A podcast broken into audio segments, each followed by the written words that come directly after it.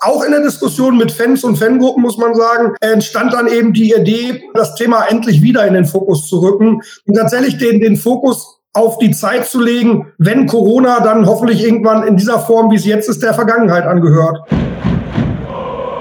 Brückengeflüster. Der VFL-Podcast der NOZ.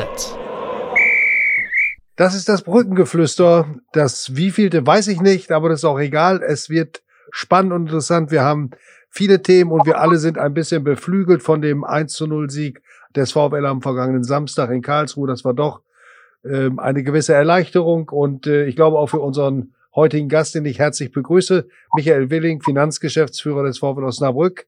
Danke, dass Sie zum zweiten Mal hier im Podcast dabei sind, Herr Willing. Herzlichen Dank und äh, ja, frohe Ostern auch an die Hörer. Nachträglich, der Podcast wird ja jetzt, wir zeichnen heute am Ostermontag auf und äh, Stefan Alberti hat ebenso seinen Familientag unterbrochen wie Herr Welling. Und Herr Welling, ich hoffe, wir haben Sie nicht irgendwo gestört oder beim Mittagessen ist ja jetzt eine komische Zeit für einen Podcast. Ostermontag, 13 Uhr. Nein, das ist okay. Ich, äh, ich glaube, meine Kinder wären traurig. Die fordern nämlich vehement Revanche, weil wir haben gerade Mensch ehrlich nicht gespielt. Und äh, ich habe gewonnen und jetzt wollen meine Kinder Revanche. Ich habe gesagt, da müssen sie sich noch ein bisschen gedulden und ich kann meinen Sieg auskosten. Ja, so eine Serie, die beflügelt ja auch. Und Stefan, du hast ja ein 3 zu 1 für den KSC vorhergesagt in deiner Vorschau. Du musst auch ein bisschen Abbitte leisten, oder? Ja, natürlich. Also jetzt äh, kommen natürlich wieder äh, die Kritiker um, um die Ecke, die sagen so, wenn, wenn die, wenn die Zeitung vor Ort schon nicht mehr an den VfL glaubt und, und 3 zu 1 dagegen tippt, wie soll das denn mit dem Klassenerhalt schaffen? Aber ist ja ein ewiges Thema, unsere Tipps, aber ist ja ein Zeichen, dass sie, dass sie gelesen werden. Aber wenn wir unterm Strich jetzt mal die Tipps, die wir seit Saisonbeginn äh, immer abgegeben haben, mal in Punkte umrechnen würden, ich glaube, dann legen wir weit vor, äh, vor VfL Bochum. Also insofern ist das eine Sache. Herr Welling, 1 zu 0 in Karlsruhe. Waren Sie im Stadion? Ich war im Wildparkstadion, habe Sie aber nicht gesehen, aber das heißt nichts bei dem Maskenzwang. Ähm, haben Sie es im Stadion gesehen oder woanders? Nee, in der Tat, diesmal zu Hause. Sie konnten mich diesmal nicht sehen. Das war das erste Spiel, seit ich beim VfL bin, äh, wo ich nicht im Stadion war.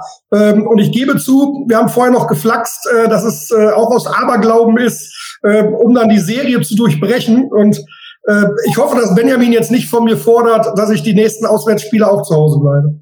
Sie werden gesperrt, vermute ich mal. Ja, jetzt wissen wir aber alle, dass das so ein bisschen Aberglaube dazugehört und dass darüber reden auch ein bisschen Folklore ist und dass man, glaube ich, so, so wie, wie, wie meine Person oder ich glaube auch der eine oder andere aus den Gremien, äh, so ein bisschen durch Aberglaube die Ohnmacht, die uns ja alle äh, umweht, versucht zu kompensieren. Äh, aber einen Einfluss hat es natürlich nicht. Trotzdem redet man sich das anschließend schön. Stefan Alberti, mein Kollege und ich, wir werden Sie heute ein bisschen zu verschiedenen Themen ins Verhör nehmen. Das klingt schlimmer, als es ist. Aber mhm. wir fangen natürlich an mit Karlsruhe. Wie bewerten Sie das Spiel, das Ergebnis und die Leistung? Erstmal, ich glaube, dass das Ergebnis ist etwas, was äh, uns alle unglaublich freut. Das war emotional, was ganz, ganz Besonderes. Ähm, es war dann natürlich auch äh, mit dem Schlusspfiff so, dass da auch Anspannung sich löst. Also zumindest bei mir. Ich glaube aber auch bei der, bei der Truppe. Was die Leistung angeht, äh, da, da gucke ich natürlich, wie gesagt, als Fußballfan drauf. Aber ich fand, dass die Leistung eben sehr, sehr gut ist. Und auch, ich glaube, der Christian Eichner, der Trainer vom KSC, hat das ja auch nochmal gesagt, dass der Sieg des VfL verdient war. Und ich glaube, damit ist eben die Leistung sehr, sehr gut umschrieben. Und wenn man dann auch den Spielverlauf sieht, vor dem Hintergrund der letzten Wochen, dann muss man wirklich sehr, sehr tief den Hut ziehen vor der Leistung und vor eben auch der Mentalität der Truppe. Das war schon klasse. Stefan, wie hast du es empfunden? Du hast auch geschaut, ähm, Vorschau beginnt, da gibt es einen Elfmeter, die große Chance und Sebastian Kerk verschießt, nachdem er zuvor dreimal getroffen hat in dieser Saison. Ja, nach dem verschossenen Elfmeter habe ich natürlich gesagt, oh Gott, ja, jetzt äh, geht es genauso weiter wie in den Wochen zuvor. Aber in der Tat, wie der Welling das schon gesagt hat, ähm, die Mannschaft, wenn ich das jetzt mal mit dem Auswärtsspiel in, in Sandhausen vergleiche, also da, da hatte man den Eindruck, dass da ganz andere äh, Typen auf dem Platz standen, die gesagt haben, so verschossene Elfmeter, egal, es geht weiter und wir suchen weiter unsere Chance. Äh, die Körpersprache war eine ganz andere auf dem Platz. Die Mannschaft war wesentlich griffiger, gieriger auch äh, da äh, was zu holen. Ähm, das war schon sehr ermutigend und mit, mit so einem Auftritt habe ich nicht gerechnet, nein. Ja, äh, Christian Eichner, Herr Welling, Sie haben es eben erwähnt, ähm, hat ja auch ein sehr, sehr angenehm, faires und aus, äh, äh ausgeglichenes Statement abgegeben, hat also den VfL gelobt, hat nochmal betont, wie eng die Liga ist, dass der KSC nur dann auch mit Mannschaften aus dem unteren Drittel mithalten kann, wenn er alles abruft und alles an Siegeswillen mobilisiert. Marius Gersbeck, der ehemalige VfL-Torwart, der einen Elfmeter parierte, der hat gesagt, dass der VfL das Quäntchen mehr an Siegeswillen hatte als der KSC und deshalb verdient gewonnen hat. Kommt von allen Seiten das Lob. Jetzt muss zu Hause umgesetzt werden. Aber da lastet ja auch so eine Serie, über die die Fußballer immer nur dann gerne sprechen, wenn sie ein positives Vorzeichen hat. Neun Heimniederlagen in Folge. Das hat es noch nie gegeben in der zweiten Bundesliga. Und ähm, das ist schon ein Paket, ein Rucksack, äh, den man da mit sich rumschleppt. Müssen da nicht alle Verantwortlichen auch überlegen, was man, ob man grundsätzlich da irgendwo, in welchem Bereich auch immer justieren kann, um diese Heimschwäche äh, abzustellen? Ja und nein. Also zum einen, äh, ich bediene mich jetzt des Zitats von Markus Feldhoff ganz, ganz bewusst, der ja auch mit Blick auf die äh, Serie, die wir jetzt in Karlsruhe beendet haben, gesagt hat, jede Serie beend, äh, wird irgendwann beendet. Und von daher wird auch diese Heimserie irgendwann beendet. Zum Zweiten, auch da glaube ich, dass das gerade in Osnabrück eine Besonderheit ist. Es sind ja keine Heimspiele, wie wir sie kennen, das muss man auch sagen. Und von daher glaube ich, und alle Statistiken, die es dazu gibt, zeigen das ja auch, dass eigentlich das, was früher Heimvorteil war, heute nicht mehr gegeben ist. Und von daher ist es an vielen Stellen vielleicht ein bisschen weniger relevant, ob man zu Hause oder auswärts spielt. Deswegen glaube ich, ähm, wichtig ist, dass wir unsere Leistung äh, bringen das ist dann egal, zu Hause oder auswärts. Und das ist egal, ob gegen den Tabellenführer oder mutmaßlich den Tabellenletzten. Und da bin ich sicher, dass die Jungs genug sind. Wo das andere ist, ich bin hundertprozentig überzeugt, dass eben Markus Feldhoff, das gesamte Trainerteam, die gesamte Truppe alles dafür setzen oder dran setzen werden, dass wir äh, gegen Braunschweig jetzt äh, positive Erlebnisse erleben werden. Ich glaube aber auch, dass die eben nicht so wie unser eins irgendwelche abergläubischen Dinge machen, sondern die arbeiten auf dem Platz und schieben alles andere, was definitiv keinen Einfluss hat, zur Seite. Angefangen bei, wir können noch mal die Trainerbank wechseln oder wir haben andere Trikots. Äh, der ein oder andere sagt ja jetzt, wir müssen jetzt nur noch in Gelb spielen oder sowas. Wird also natürlich glaube, gegen Braunschweig schwer, ne?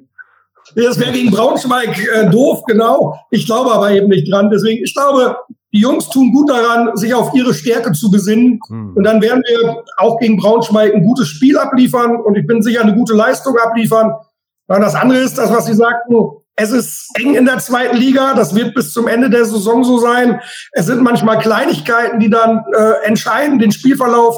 Sie, Herr Alberti, haben eben Sandhausen angesprochen ich sag mal so, ein verschossener Elfmeter ist dann immer noch ein bisschen dankbarer als eine rote Karte nach drei Minuten. Das verändert natürlich das gesamte Spiel. Und von daher glaube ich, wir tun gut daran, uns auf uns zu besinnen und nicht über irgendwelche Serien zu reden, sondern einfach Fußball zu spielen und dann auch gegen Braunschweig erfolgreich zu sein. Wobei, Herr Welling, äh, wenn Sie das so sagen, dann die Spieler erzählen uns das ja auch so und sagen, wir müssen auf uns schauen und äh, wir tun gut daran und äh, das alles auszublenden ist egal, ob wir zu Hause oder auswärts spielen. Aber ich glaube eben nicht, das ist nicht so. Gerade bei den Spielern, die sind ja so, der eine muss zuerst mit dem linken Bein äh, auf den Rasen hüpfen. Äh, wir gehen ja teilweise dann auch zurück, wenn sie das nicht hingekriegt haben, weil, weil da der Aberglaube da ist. Und so haben viele ihre Rituale. Ähm, ist jetzt in dieser Situation es nicht tatsächlich doch auch so, dass, dass so ein Teampsychologe Glüsenkamp doch mehr gefragt ist, weil irgendwo sich dann doch in den Köpfen der Spieler verfestigt, oh Gott, ja, neun Heimspiele und dann gerät man vielleicht wieder mit einem frühen Tor 0 zu 1 in Rückstand und dann wieder so ein Schalter äh, da ist und sagt dann, oh Gott, ja, wir sind ja zu Hause, dann kann es ja auch nicht äh, glücken.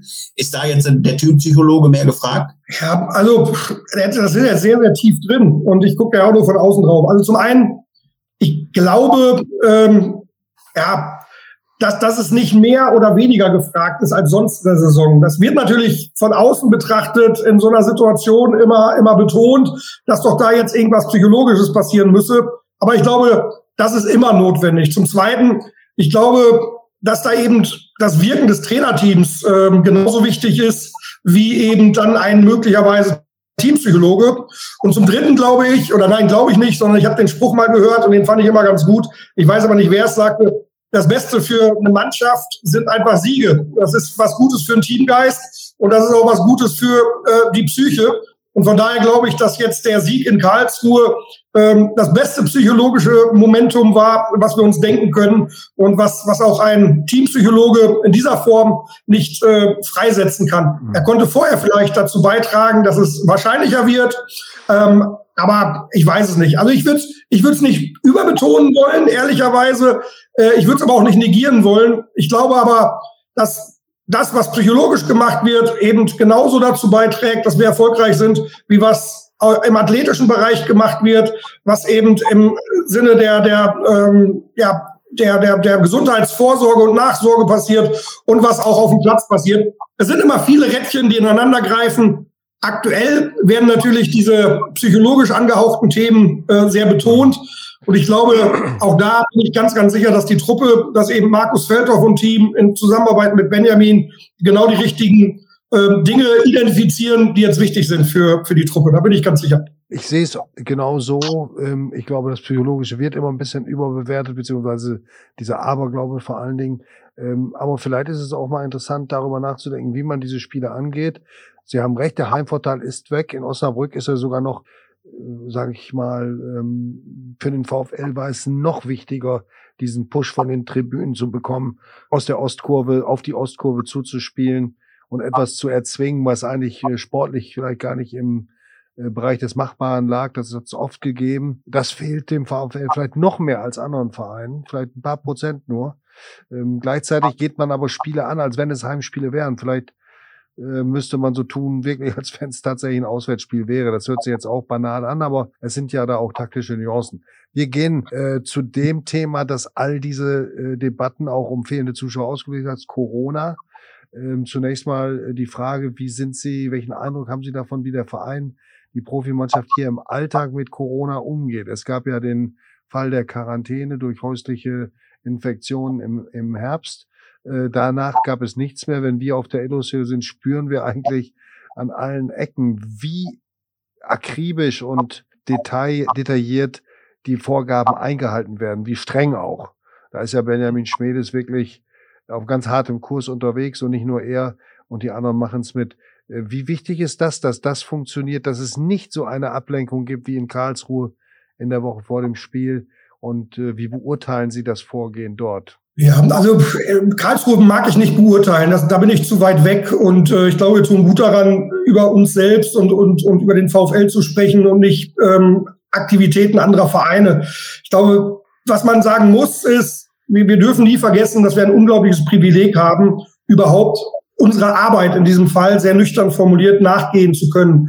Und dieses Privileg ähm, ist halt verbunden mit auch Pflichten, die wir haben. Und diese Pflichten sind halt vor allem in diesen hygienischen Aspekten zu sehen, dienen eben der Gesundheitsvorsorge, dienen eben den Testen, dienen eben dazu, dass wir alles versuchen zu vermeiden, dass es eben zu einer entsprechenden Ansteckung im Mannschaftskreis hier bei uns passiert. Und ich glaube, das machen die Jungs sehr, sehr gut, auch sehr gewissenhaft. Äh, auch das ist eine große Verantwortung, die die Jungs da tragen und das sehr vorbildlich realisieren. Und das finde ich gut. Ich finde das wichtig. Ich finde das für den VfL Osnabrück wichtig. Äh, wie gesagt, denn ich glaube, wir hätten oder es würde uns eben treffen, wenn unsere Vorbereitung äh, beeinträchtigt wäre durch so einen Corona-Fall. Und deswegen ist es gut, dass wir dran alles dran setzen, dass das nicht passiert. Ich will aber anderen das auch nicht absprechen. Ich glaube, das wird an anderen Standorten genauso gemacht. Was wir bei all denen, die vergessen dürfen und ich habe es zu den Kolleginnen und Kollegen auch auf der Geschäftsstelle gesagt, wo wir auch gesagt haben, ähm, wir müssen jetzt noch ein paar Wochen, Schrägstrich Monate alles dafür geben, dass wir da durchkommen. Wir müssen alles dafür geben, dass wir uns vor allem auf der Arbeit nicht gegenseitig anstecken. Trotzdem wissen wir alle, ich habe zwei Kinder, die teilweise zur Schule gehen. Das kann natürlich immer passieren. Und solche Fälle gab es ja jetzt auch im Fußball, sodass eben tatsächlich durch die häusliche Umgebung vielleicht auch mal eine Krankheit passiert. Und unsere Aufgabe ist, dafür zu sorgen, dass das dann nicht eben im Mannschaftskreis eben auf der Geschäftsstelle umgeht. Deswegen, da sind wir, glaube ich, sehr gewissenhaft. Wir sind uns unserer Verantwortung bewusst. Und ich glaube, dass das schon auch etwas ist, was die Spieler, was aber auch das Trainerteam, was alle um die Spieler herum, aber auch die Kolleginnen und Kollegen auf der Geschäftsstelle komplett verinnerlicht haben. Und ich glaube, da bin ich, oder nein, da bin ich dankbar für. Und ich glaube, das macht auch jeder mit voller Überzeugung aktuell. Vor diesem Hintergrund, Herr Welling, äh, lohnt es sich dann auch wahrscheinlich aus Ihrer Sicht nicht, äh, dann laut darüber nachzudenken, warum in Karlsruhe mit zwei Profispielern ähm, es so im Grunde weitergehen konnte, der Trainingsbetrieb und der, Spielbetrieb, während in Osnabrück äh, vor paar Monaten die gesamte Truppe in Quarantäne geschickt wurde. Das sind Dinge, die, wo Sie sagen, kann ich eh nicht beeinflussen, müssen wir so hinnehmen. Ja, genau. Das eine ist, äh, wir können es nicht beeinflussen. Wir, wir müssen damit umgehen. Und ich glaube, ähm, dass, dass wir gut daran tun, dann nicht irgendwelche Dinge zu thematisieren, die wir nicht beeinflussen können. Zum Zweiten muss man aber auch sagen, Sie haben es angesprochen, das war vor ein paar Monaten wenn wir eines gelernt haben in der Pandemie, wenn es eine Konstante gibt, dann, dass es dynamisch ist. Ne? Und wir wissen heute nicht, was morgen ist. Wir wissen heute nicht, was in zwei Wochen ist. Äh, diese Dynamik müssen wir einfach sehen. Und das ist auf allen Ebenen so. Das, das, das hat was äh, im Sport zu tun, das hat was mit den Menschen zu tun, das hat auch mit der Politik zu tun. Und ich finde, man muss eben dann auch den politischen Entscheidungsträgern oder hier den Menschen im Gesundheitsamt einfach zugestehen, dass sie heute Dinge anders bewerten, als es noch vor ein paar Wochen oder Monaten war. Ich glaube, tun auch gut daran, ähm, nicht Ungleiches gleich zu behandeln. Wir wissen die Rahmenbedingungen in Karlsruhe nicht, wir wissen sie nicht in Aue, wir wissen sie nicht in Regensburg. Genau. Deswegen tun wir gut daran, dass wir auf uns gucken, dass wir dann mit den Behörden hier in der Stadt entsprechend im Austausch sind und dann einfach in der Situation sind, das Ganze optimieren. Klammer auf, das Allerbeste wäre trotzdem, äh, wenn es gar nicht so weit kommt und wir uns unterhalten müssen. Klar. Sie haben jetzt, äh, trotzdem müssen wir weiter über Corona reden, aber der VfL hat etwas getan, was, soweit wir das beurteilen können, bisher im, im deutschen Profifußball äh, einmalig ist. Er hat nämlich eine Aktion gestartet, die äh, auf den Zeitpunkt gerichtet ist, an dem wieder Normalität in den Stadien und im Fußball herrschen. Die Aktion äh, endlich wieder heißt sie, glaube ich. Wie ist die entstanden? Erzählen Sie mal bitte die Genese der, der mhm. Idee und äh, der Umsetzung und ähm, ja, was Sie sich davon versprechen und wie viele Karten verkauft sind. Gerne. Also der, der, der Ansatz war eigentlich der oder die, die, die Gedanken rührten eigentlich daher, dass äh, auch als ich gekommen bin, immer wieder es hieß, ah, wir müssen doch irgendwas machen, Ticketing, Geistertickets, Soli-Tickets etc. etc. Ähm, und wir dann aber in den Diskussionen mit den Kollegen relativ schnell zu der Überzeugung gelangt sind, dass wir das eigentlich nicht so gerne machen. Es gab ja Aktivitäten in die Richtung, auch beim VfL. Es gab Aktivitäten bei anderen Vereinen, die auch erfolgreich waren. Aber wir haben gesagt, hm, da, da, da haben wir kein so gutes Gefühl, das jetzt zu machen, äh, weil der Zeitpunkt einfach nicht mehr gegeben ist. Das war vielleicht am Anfang äh, aus der Situation heraus nachvollziehbar. Jetzt nach über einem Jahr ähm, hielten wir jetzt das Thema Geistertickets, Soli-Tickets einfach nicht für angebracht. Und wir wollten vor allem nicht etwas machen, was ja eher nur eine virtuelle Geschichte ist, äh, wo es dann nur um die Unterstützung geht, um, um irgendwie Geld zu generieren. Und aus dieser ja, Überlegung heraus, auch in der Diskussion mit Fans und Fangruppen, muss man sagen, entstand dann eben die Idee, äh, das Thema endlich wieder in den Fokus zu rücken, nämlich weniger zurückzuschauen und weniger tatsächlich das zu äh, betrachten, was uns gerade alles nervt und was alles schlecht ist, sondern einfach in die, in die Zukunft zu blicken, das Positive in den Fokus zu rücken und tatsächlich den, den Fokus auf die Zeit zu legen, wenn Corona dann hoffentlich irgendwann in dieser Form, wie es jetzt ist, der Vergangenheit angehört. Und, und daher rührte das Ganze, wir wollten da was Positives setzen, wir wollten ein positives Zeichen setzen in alle Richtungen. Und daher rührte dann einfach so die, die Frage, was fehlt uns eigentlich am meisten? Ne? Also was, was sind es? Wir haben eben über die Rituale der Spieler gesprochen, rechter Fuß auf dem Platz. Aber die Fans haben ja genauso Rituale am Spieltag morgens aufstehen und äh, ich überspitze jetzt, den besonderen Schal aus dem Schrank holen, aber auch die eine Unterhose anzuziehen, dann eben äh, bei Oma äh, eine Stulle zu essen und dann an der Bude sich mit den Fans äh, und Freunden zu treffen und dann tatsächlich das erste Bier äh, an der Tanke XY zu holen. Auch das sind ja Rituale und auch ja. den Fans fehlt ja momentan ganz, ganz viel. Den fehlt vieles im normalen Leben, aber denen fehlt natürlich auch dieses Ritual, zur Bremer Brücke zu gehen, Bratwurst, Brie, Fußball, alles das, was die Bremer Brücke, was den VfL, was den Fußball ausmacht, das fehlt ja. Und deswegen, was fehlt? Ja, das fehlt alles. Und daher rührte dann oh, endlich wieder das alles machen. Und das endlich wieder ist ja, ist ja offen. Das, das, das, das, die Basis ist das Spiel selbst. Das, das ist das, wo wir uns drauf freuen. Aber drumherum macht das ja mit den Menschen ganz viel. Die Vorfreude, das Prickeln, vielleicht sogar ein Freitagabend, das Flutlicht äh, leuchtet und äh, da ist ja ganz viel. Und diese Sehnsucht, die wollen wir den Fokus rücken. Endlich wieder Fußball, endlich wieder Bremer Brücke, endlich wieder VfL. Aber so wie wir es kennen, das, was wir gerade vermissen. Daher rührte das. Und deswegen haben wir gesagt, jetzt blicken wir in die Zukunft und wollen diese Vorfreude auch so ein bisschen in den Fokus rücken, wollen diese Vorfreude auch ein bisschen schüren, wollen aber jetzt nicht irgendetwas anbieten, irgendwas machen, wo es dann heißt, naja, geht ja doch nicht, sondern tatsächlich den Moment feiern, der da ist. Wir wissen nicht, wann der ist. Wir wissen auch nicht, gegen wen der ist. Wir wissen aber, das wird geil, weil unsere Fans es zu einem geilen Tag, zu einem geilen Abend machen werden. Und darauf freuen wir uns. Mhm. Also habe ich das richtig verstanden? Sie haben die Aktion, ist beim VfL geboren worden, die Idee. Und dann haben Sie es mit Fanvertretern einfach mal besprochen, um ein Feedback zu bekommen und, ja. und zu prüfen, ob es dort ankommt.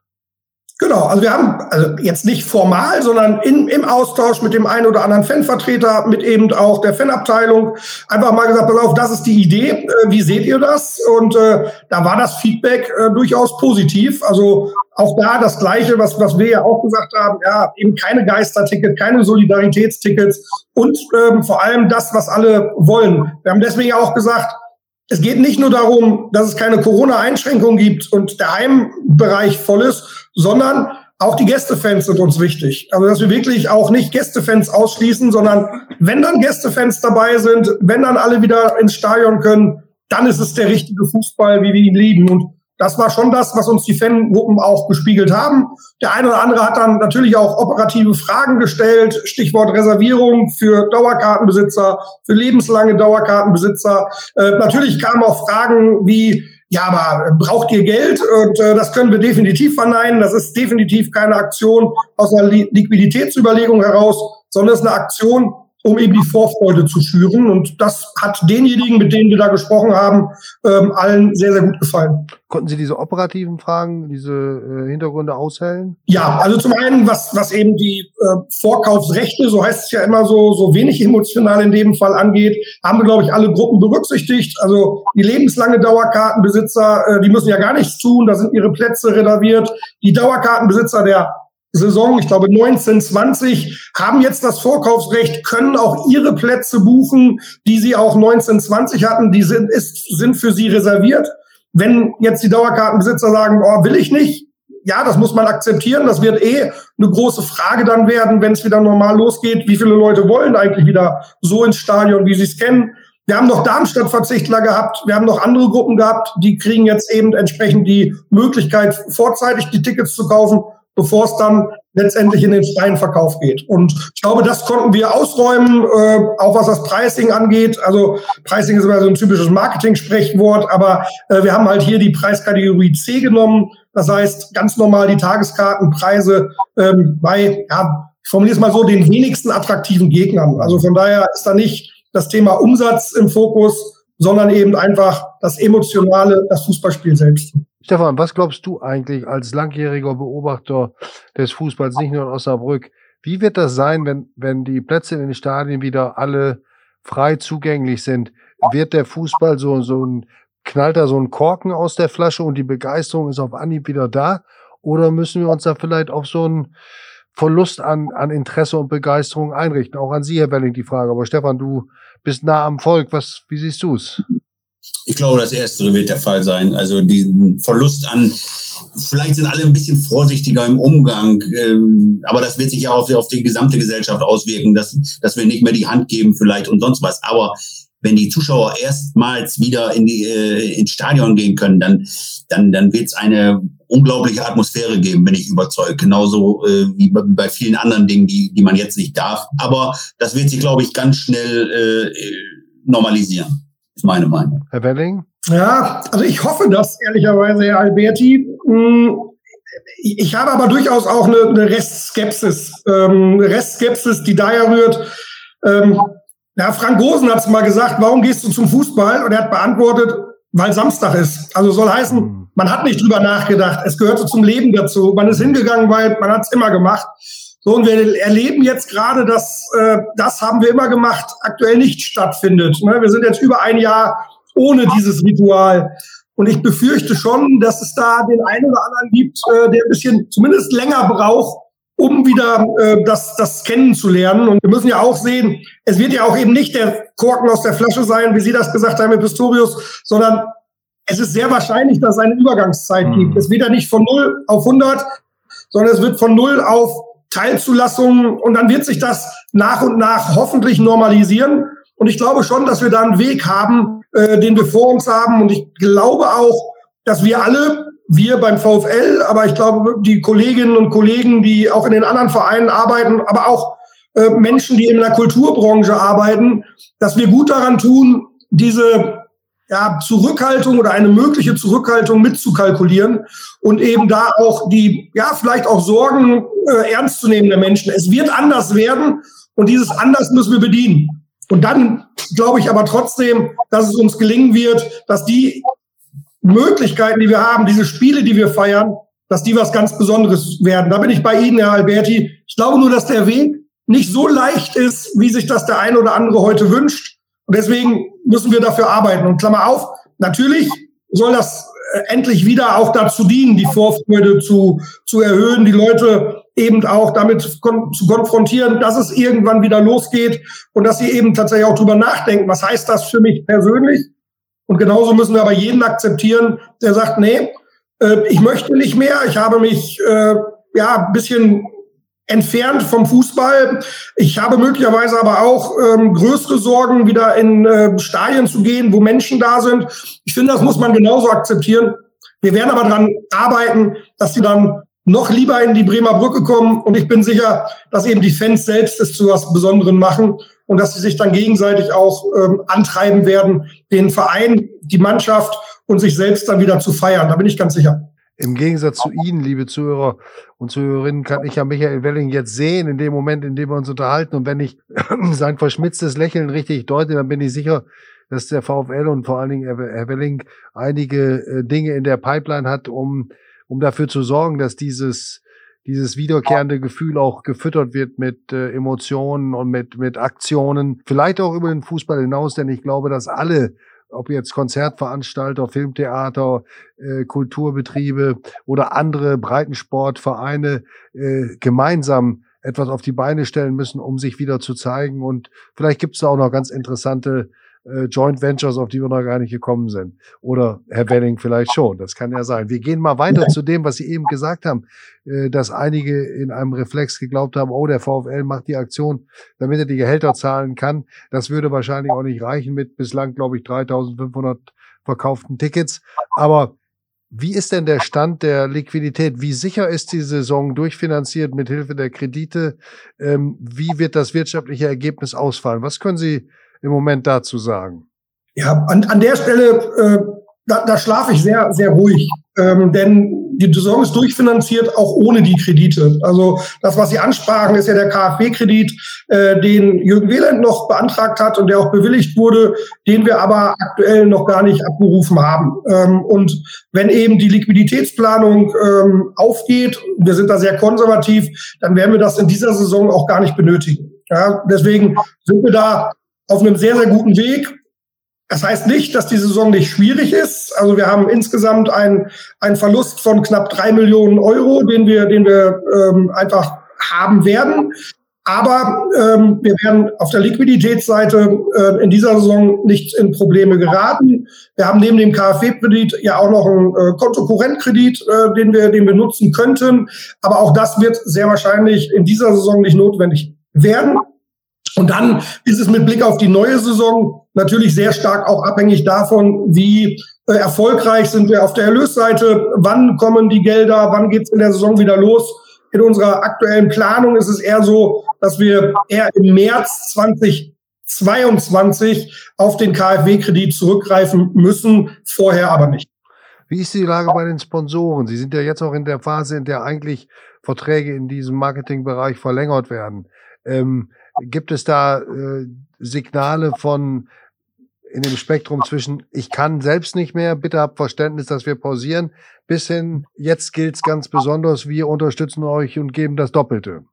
Also das Doppelte hat mir jetzt noch keiner zugesagt. Ich glaube, da wissen sie aber auch, ähm, mich schon einzuschätzen. Wenn mir das einer sagen würde, ähm, hätte ich den Vertrag schon in der Tasche. Also so schnell ist dann keiner. Aber ähm, nein, die Bereitschaft ist eben groß, den VfL zu unterstützen. Ähm, grundsätzlich ist es so, wir haben in den Verträgen, in vielen Verträgen eine sogenannte Verlängerungsklausel drin, wonach sich eben der Vertrag ähm, automatisch um eine weitere Saison verlängert, wenn er bis zum 31.03.28.02. nicht gekündigt ist. Und wenn wir uns diese Zahlen angucken, dann merken wir schon, dass auch die Unternehmen in diesem Jahr äh, eine größere Unsicherheit haben als in den Vorjahren. Das ist, glaube ich, aber normal. Das hat sicherlich zum einen mit der sportlichen Situation zu tun. Also wenn wir oben wären, wäre die Kündigungsquote geringer.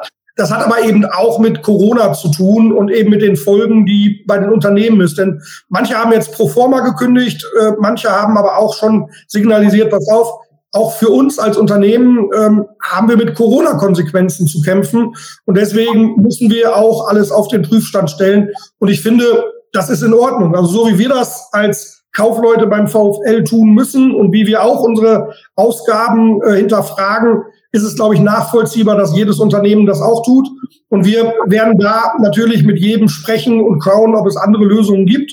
Ähm, und wir sind aber positiv. Aber es gibt genauso eben auch die Unternehmen, die sagen, nee Mensch, wir finden das super, was ihr da macht. Wir finden das super, wie der VfL sich entwickelt hat die letzten Jahre. Wir finden es super, wie der VfL aufgestellt ist. Und wir haben jetzt gerade keine Probleme durch Corona. Und deswegen würden wir gerne noch ein bisschen mehr machen. Manche sagen auch ganz bewusst, ja, ähm, gerade jetzt müssen wir auch eben äh, investieren in unsere Sichtbarkeit. Wir wollen Bekanntheitsaufbau, wir wollen Image-Transfer, die klassischen Argumentationen. Auch da gibt es einige, die das tun. Und von daher sind wir da gerade in guten Gesprächen ähm, mit eben den Partnern und haben solche und solche Gespräche.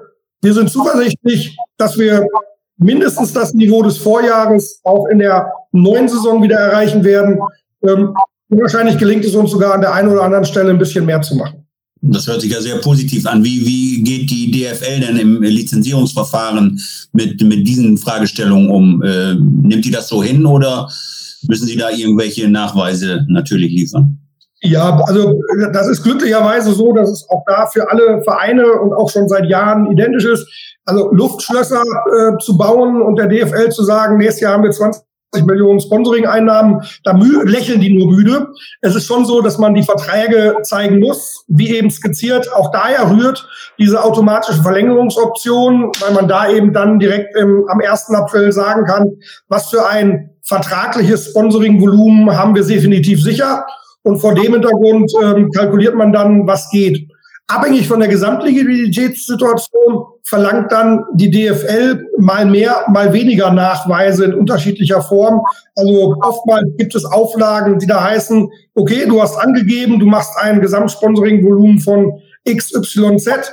Bitte weise uns äh, mindestens 80 Prozent des Ganzen bis, keine Ahnung, 1.5., 1.6. auch vertraglich nach. Das ist normal, das erwarten wir auch. Wir haben einige Verträge, wie gesagt, sicher. Bei einigen sind wir in der Phase, so dass wir da auch guter Dinge sind, äh, dass die Auflagen, sollten sie kommen, ähm, von der DFL, äh, von uns dann auch ohne große Probleme erfüllt werden können. Haben Sie eine Perspektive auf einen neuen Trikotsponsor? Das haben wir ja noch gar nicht kommuniziert, dass der alte weg ist, oder?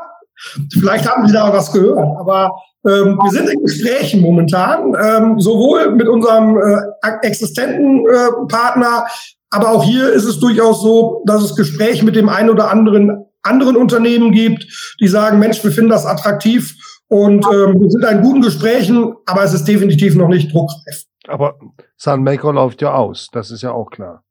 Genau, Sunmaker läuft aus. Die haben aber auch Option zu verlängern und äh, deswegen sprechen wir mit Sunmaker. Aber Sunmaker hat erstmal signalisiert, dass sie noch ein bisschen überlegen wollen und haben auch signalisiert, dass sie lieber ähm, nicht mehr bezahlen wollen als bislang. Und äh, wir haben natürlich signalisiert, mh, dass wir lieber ein bisschen mehr haben wollen würden als Ach, bislang. Was? Das ist, glaube ich, aber auch keine große, äh, große Verwunderung an beiden Seiten. Da hätten wir also, drauf wetten können, nicht? Da hätte man auch drauf wetten können, dass wir mehr wollen als vorher.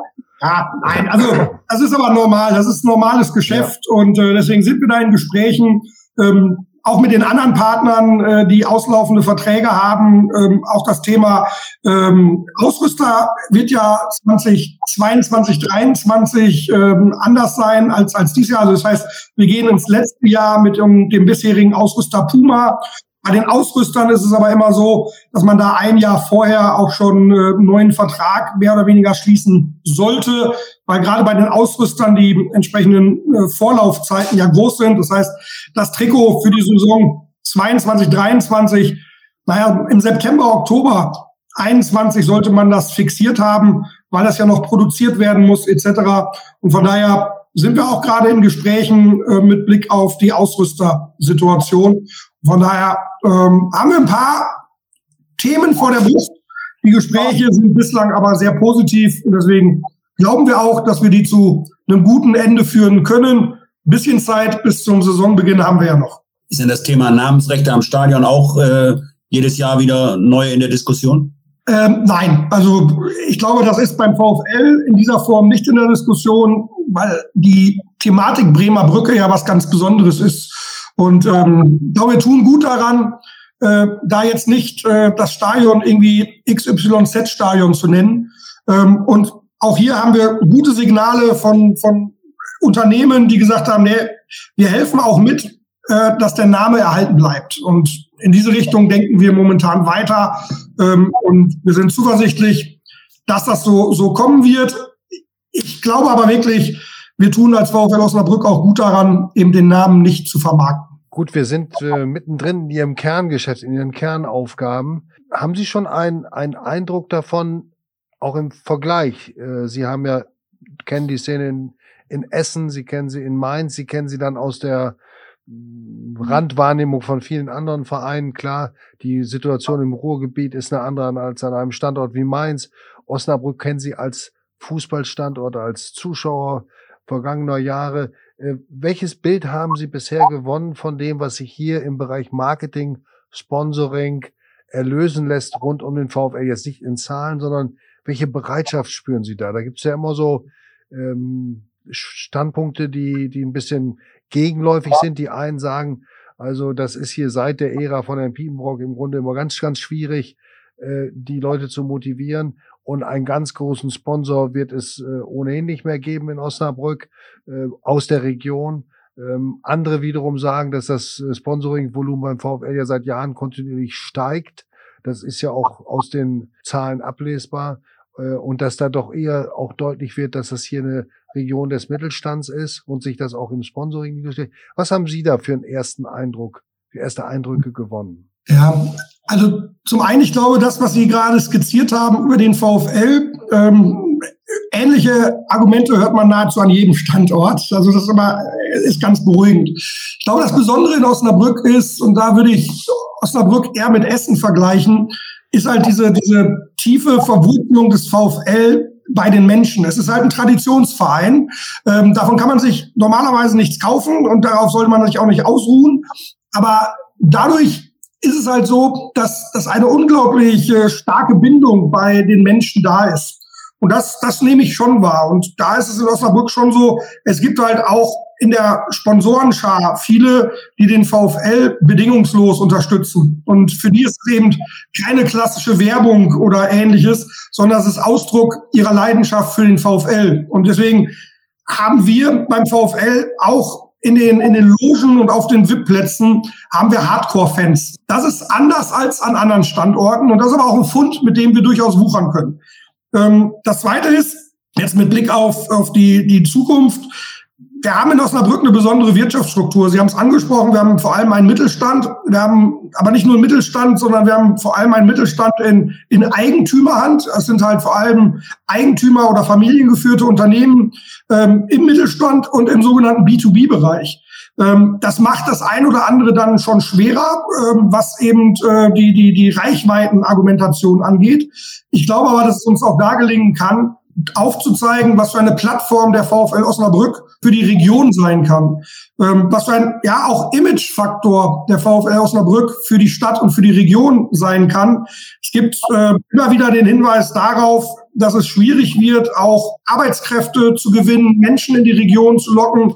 Und ich glaube schon, dass da der Fußball eine ganz besondere Rolle spielen kann, ähm, weil wir eben alle äh, sieben Tage deutschlandweit Osnabrück nach außen tragen. Und das muss uns gelingen, das eben auch in der Stadt noch stärker zu verankern, den Unternehmern und Unternehmerinnen der Stadt zu verdeutlichen, was für eine Kraft im VfL Osnabrück steckt. Und das gehen wir selbstbewusst ran und werden das sicherlich mit dem einen oder anderen äh, gemeinsam machen. Ähm, dazu gehört aber auch, und da kommt dann so ein bisschen die Limitation her, ähm, wir haben gerade mit Blick auf den Mittelstand äh, vor allem im Hospitality-Bereich ähm, Nachholbedarf. Also wir, wir sind halt ausvermarktet, wie das so schön heißt. Das ist einerseits schön, das führt aber auch dazu, dass wir manche gar nicht äh, an die Bremer Brücke einladen können. Also Hospitality, nur um es kurz einzuwerfen, ist das Geschäft mit den Logen und den VIP-Plätzen. Entschuldigung, ja genau. Also das sind halt die, die sogenannten VIP-Plätze mit Catering inkludiert, wo eben dann Unternehmen, Unternehmer, ähm, Geschäftspartner einladen, ihre Mitarbeiter einladen, wo sie selber hingehen, um andere äh, Unternehmer zu treffen. Und das funktioniert sehr, sehr gut bei uns. Ich glaube aber, dass da noch ein größeres Potenzial ist, gerade mit Blick auf den Mittelstand, der in Osnabrück ist, so dass wir in die Richtung sicherlich in den nächsten Jahren etwas machen müssen, um hier äh, die Kapazität zu erhöhen, um dann auch den einen oder anderen zusätzlich für den VfL Osnabrück zu begeistern. Und vielleicht gelingt es uns, wie es jetzt gerade in, in Mainz beim letzten Arbeitgeber ja passiert ist. Da hatten wir mit Mewa ein Unternehmen aus der Region, die zunächst zwei Business Seats hatten, die dann irgendwann Namensgeber auch einer Tribüne wurden und die jetzt zum 1.7.2021 Namensgeber des Stadions wurden. Das ist halt so eine idealtypische äh, Entwicklung eines Partners, was man aber nur schafft, wenn man den Partner auch erstmal im Stadion hat, tatsächlich dann auch regelmäßig begleiten kann und äh, wenn er dann merkt, wie toll das Ganze ist. Und dafür, glaube ich, müssen wir noch ein bisschen was tun in Osnabrück, eben hier Kapazitäten schaffen, dass uns das gelingen kann. Stefan, du hast ja neulich einen dieser Hardcore-Fans ja. aus den Losen porträtiert, Detlef Pante. Ähm, wie empfindest du das mit der Szene, äh, mit der Marketing-Szene und dem, dem, was da möglich sein könnte? Ja, ich glaube auch, dass das, was Herr Welling ansprach, dass äh, Detlef Pante ist so ein Paradebeispiel dafür. Und ich glaube, äh, von, von dem Schlag Pante, das sind die Hardcore-Fans, ne? Das ist ja ein Hardcore-Fan. Der ist ja seit, seit, Harald, du kennst ihn noch länger als ich, aber der ist ja seit gefühlt äh, 60 Jahren äh, beim VfL dabei und, und ist genauso diesen, diesen Weg gegangen, nicht? Vom, vom Hardcore-Fan damals, wo er in, äh, in der Kurve stand, dann, dann ist er selbstständiger Unternehmer und ist ja über Jahre immer gewachsen und hat sich ja jetzt äh, vorbildlich dafür den Nachwuchsbereich äh, engagiert mit, mit dem Trikotsponsoring. Ähm, aber von dieser Sorte, glaube ich, gibt es in, dem, in dieser Region eine ganze Menge mehr noch. Äh, Klar, aber äh, sie stoßen an ihre Kapazitäten. Ähm, kommen Sie denn da entscheidend weiter, wenn, wenn, jetzt gehen wir, glaube ich, zum nächsten Thema über, wenn äh, die Bremer Brücke ausgebaut werden kann, ist das äh, ein, ein Sprung, der, der äh, nachhaltig weiterhelfen könnte in dieser Frage? Ja, ich glaube schon. Also auch hier zwei, zwei Antworten. Das eine ist, wir müssen auch überlegen, und das tun wir gerade, äh, welche Chancen haben wir, äh, die Kapazität auch im Bestand zu erhöhen. Also auch da gab es in der Vergangenheit ja beim Spiel gegen den HSV zum Beispiel oder selbst bei dem Sonderspielbetrieb äh, gegen Hannover den Ansatz über ein VIP-Zelt auf dem Parkplatz. Also auch über sowas kann man ja nachdenken. Und das, das kann man ja auch machen, bevor die Bremer Brücke ausgebaut wird. Ähm, das, das würde uns schon mal helfen. Äh, dann der Ausbau der Bremer Brücke. Ähm, ja, könnte uns da auch helfen. Ich glaube, wir sind uns aber einig. Ich hatte ja eben gesagt, ähm, Namensrecht an der Bremer Brücke würde ich jetzt ungern vermarkten wollen. Das hat was Besonderes. Und äh, bei allen Ausbauplänen müssen wir, glaube ich, dann immer auch berücksichtigen, dass die Besonderheit der Bremer Brücke, dass eben das, was das Ganze ausmacht, dieses eng, steil, äh, laut, dass das erhalten wird, weil es muss für die Fans da sein. Und da gibt es erste Überlegungen, äh, wo man, wo man äh, genau in die Details gehen muss.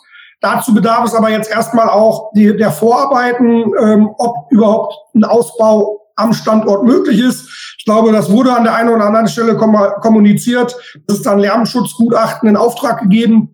Ähm, da sind die Ergebnisse noch nicht final da. Die ersten Indikationen scheinen da aber eine sehr, sehr positive ähm, Antwort geben zu können. Das wird jetzt gerade nochmal mit Zuschauerbewegungen optimiert und dann wird das Ganze natürlich auch nochmal insofern geprüft, ob es juristisch tragfähig ist und eben auch dann ein Ausbau am Standort überhaupt möglich ist, aus, aus baurechtlichen Gründen. So, aber das, das braucht eben seine Zeit. Da gucken wir gerade drauf. Und sobald es da mehr gibt, werden wir das sicherlich auch entsprechend kommunizieren. Aber da ist natürlich auch klar, da hängt ja dann eine Finanzierung dran, äh, die ja noch geklärt werden muss. Und klar dürfte sein, dass es dem VfL, so gut er jetzt in Anführungsstrichen gut durch diese Saison kommt, dass da die Spielräume noch enger sind als vor Corona, auch klar. Wobei ich auch glaube, dass die Anforderungen der DFL nicht mit diesem Zeitdruck umgesetzt werden, wie das geschehen wäre, äh, umgesetzt werden müssen, wie das vor Corona verlangt wird. Das ist ja auch ein Zeichen der Vernunft. Äh, Sie wollen was dazu sagen? Ja, genau. Das eine ist Corona, das andere, auch das merken wir ja. Eine Auflage der DFL ist ja die, die Vollüberdachung des Stadions. Ähm, die Argumentation an der Stelle ist vielgestaltig. Das, das wird argumentiert mit Komfort für die Fans, aber auch mit technischen Rahmenbedingungen. Auch hier glaube ich, nicht nur durch Corona, sondern eben auch durch die Ergebnisse der Taskforce Fußball, dass da vielleicht in den nächsten Wochen, Monaten, Jahren auch ein Umdenkprozess kommt. Denn ich finde, ähm, Komfort für Fans äh, sollten Fans definieren und nicht wir als äh, organisierter Fußball oder die DFL. Von daher glaube ich schon, dass auch da äh, nochmal eine, eine Veränderung stattfinden kann. Deswegen die Vollüberdachung ist immer noch eine Lizenzauflage. Wir haben auch jetzt wieder eine äh, Sondergenehmigung beantragt. Wir sind sehr positiv, dass uns das auch gewährt wird. Und dann werden wir sicherlich auch dafür arbeiten, dass es anders wird und dass die technischen Voraussetzungen erfüllt werden, die die DFL fordert. Ähm, ob es dann tatsächlich eine Vollüberdachung sein muss, das werden wir dann definitiv nochmal diskutieren. Den Eindruck hat man nicht, dass das der Herzenswunsch aller Fans ist, selbst wenn sie da sitzen und mal ein bisschen nass werden. Das ist man aus Osnabrück gewohnt.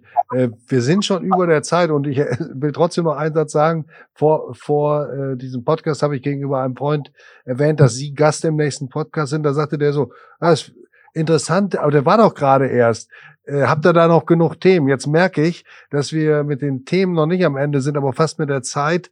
Und wir wollen uns ja auch ähm, trotzdem nicht um ein Thema herumdrücken, das uns gerade auch redaktionell sehr stark beschäftigt hat. Kommunikation ist weder von der Stadt noch vom VfL immer so äh, optimal gewesen, wie man sich das gewünscht hätte. Wir haben auch viele Fragen keine Antworten bekommen oder wenige. Meine Frage ist, ähm, wie weit sind die Bemühungen um das Trainingszentrum. Wir klammern das NLZ, also die große zukunftsgerichtete Lösung aus. Darüber reden wir bei nächster Gelegenheit. Jetzt möchte ich nur mal wissen, wie ist der Stand in Sachen Trainingszentrum auf dem sogenannten ehemaligen KME-Gelände? Stichworte sind die Bechsteinfledermaus äh, und äh, die entsprechenden Naturschutz- und artenschutzrechtlichen Bedenken. Da gibt es ein Gutachten, das leider immer noch nicht einsehbar ist. Wie ist da der Stand der Dinge? Das Gutachten, was Sie ansprachen, ist im ja, sagen wir mal, vorfinalen Stadium fertig. Vorfinal hat aber damit zu tun, dass das erst finalisiert werden kann, auch, auch logisch, wenn auch alle Planungen fertig sind für Licht, für äh, Lärm etc. Und da fehlt noch was, weil wir haben dieses Gutachten ja in Auftrag gegeben. Wir haben das Gutachten, ich glaube, letzte bzw. vorletzte Woche auch mit äh, den ähm, engagierten Menschen vom Umweltforum diskutiert. Und wir hatten da eben das auch deswegen diskutiert, weil wir deren Sichtweise aufnehmen wollten und gegebenenfalls dann in, in die finale Planung aufnehmen hätten können. Ähm, wir haben das diskutiert.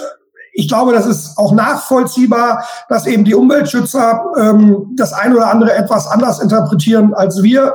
Aus unserer äh, Perspektive ist es so, dass eben der Umweltschützer äh, der, der Gutachter äh, zu dem Schluss kommt, dass ein Bau äh, des Trainingsleistungszentrums in der Variante, wie wir sie jetzt vorgesehen haben, dass dem nichts entgegensteht, auch keine artenschutzrechtlichen Bedenken, zumal eben auch durch die Kompensationsleistungen, die wir bereit sind zu realisieren, heißt eben auch Waldausgleich, heißt eben auch Schaffung von Artenschutzflächen, heißt eben auch, was den Betrieb angeht. Das heißt, dass wir nicht mehr nach 18 Uhr trainieren, mit bezüglich eben der, der Lichtverhältnisse, um eben hier auch dem Artenschutz entgegenzukommen. Ähm, deswegen ist unsere Lesart, dass es möglich ist, das Ganze zu bauen. Auf der äh, Basis bereiten wir jetzt den Bauantrag vor und werden den sehr, sehr zeitnah dann auch einreichen. Äh, ich glaube, man muss aber auch einfach, und das ist, ist, ist glaube ich, der richtige Weg, auch konstatieren, äh, dass auch die Umweltschützer ja durchaus ein berechtigtes Interesse haben, das Ganze zu betrachten und dass die eben auch engagiert für den Umweltschutz sich einstehen, eingestehen. Das finde ich auch richtig. Also das, das sollte man, glaube ich, auch betonen, dass es da nicht geht, da der VfL, da die bösen Umweltschützer oder umgekehrt, sondern hier geht es darum, auch einen Interessenausgleich zu finden. Wir glauben aber, dass wenn wir die Perspektive nicht nur auf den reinen Artenschutz äh, legen, was aus Sicht unseres Gutachters auch durchaus ein positiver Effekt sein kann, sondern wenn wir tatsächlich Umweltschutzaspekte in den Fokus rücken, dass eben auch durchaus ein Weg sein kann, das zu bauen. Stichwort ein Abwärmeverbund äh, mit dem KME-Gelände, wo es darum geht, eben dann CO2-neutral und ohne zusätzliche Energieerzeugung auch ähm, die ähm, Trainingsplätze zu beheizen und auch das Bahngebäude zu beheizen. Deswegen, es ist ein unglaublich komplexes Thema. Da bin ich kein Experte. Das werde ich auch nie werden. Deswegen haben wir hier mehrere ähm, Gutachter, mehrere Berater, die uns schon sagen, es ist möglich. Und deswegen in die Richtung gehen wir gerade, versuchen dann diese, äh, den Bauantrag äh, zu finalisieren. Und dann muss man sehen, wie eben dann das Ganze weitergeht. Ob es genehmigungsfähig ist und wenn ja, wovon wir ausgehen, ob das Umweltforum ähm, das realisiert, was sie angekündigt haben, nämlich den Klageweg zu gehen ähm, und da muss man sehen, ob eben die Klage berechtigt ist oder nicht. Das müssen wir abwarten. Das werden wir abwarten. Aber wir sind schon fest entschlossen, das weiter zu realisieren. Und wir sind auch guter Dinge, dass wir nächstes Jahr um diese Zeit ähm, da trainieren können. Und wir sind uns einig, dass das, wenn man das NLZ äh, dazu packt und das Stadion, dass dieses Trainingszentrum für die Profis absolute Priorität Nummer eins ist. Absolut. Ähm, der Benjamin hat es mehrfach gesagt und ähm, ich kann ihn da einfach nur ja, unterstützen und jetzt auch, wo ich noch nicht so lange in Osnabrück bin, ich glaube, wenn wir die ersten drei Ligen zusammennehmen und dann uns die Trainingsbedingungen anschauen, äh, da sind wir auf dem Abstiegsplatz äh, von den, von den, was sind das, 36 plus 18, nee, 36, äh, 56, 56 Mannschaften sind Da sind wir sicherlich auf dem Abstiegsplatz. Die Trainingsbedingungen sind nicht gut, die sind nicht äh, den Zielen entsprechend, die wir haben, die sind nicht Profifußball orientiert. Deswegen müssen wir da was tun. Gut, äh, vielen Dank erstmal, Herr Welling. Äh, ich weiß nicht, Stefan, hast du noch eine intelligente Schlussfrage? Ich habe noch eine blöde, äh, aber können wir mal sehen. Du hast noch eine blöde Schlussfrage. Ja. Bei einer, bei einer Schlussfrage müssen wir jetzt ja wieder den, den Blick in die Zukunft richten zum, zum nächsten Spiel, würde ich sagen. Ne? Und Eintracht Braunschweig steht vor der Tür und äh, da müssen wir jetzt eigentlich wieder den, den, den Kreis schließen. Was machen wir psychologisch auch redaktionsseitig am kommenden Sonntag? Äh, in, in der bisherigen Dienstplanung ist das Erfolgsduo vom, vom Hinspiel in Braunschweig nominiert, aber Harald Pistorius hat ja der war vor 35 Jahren in Karlsruhe dabei, als der VfL gewonnen hat und jetzt am Samstag äh, dabei.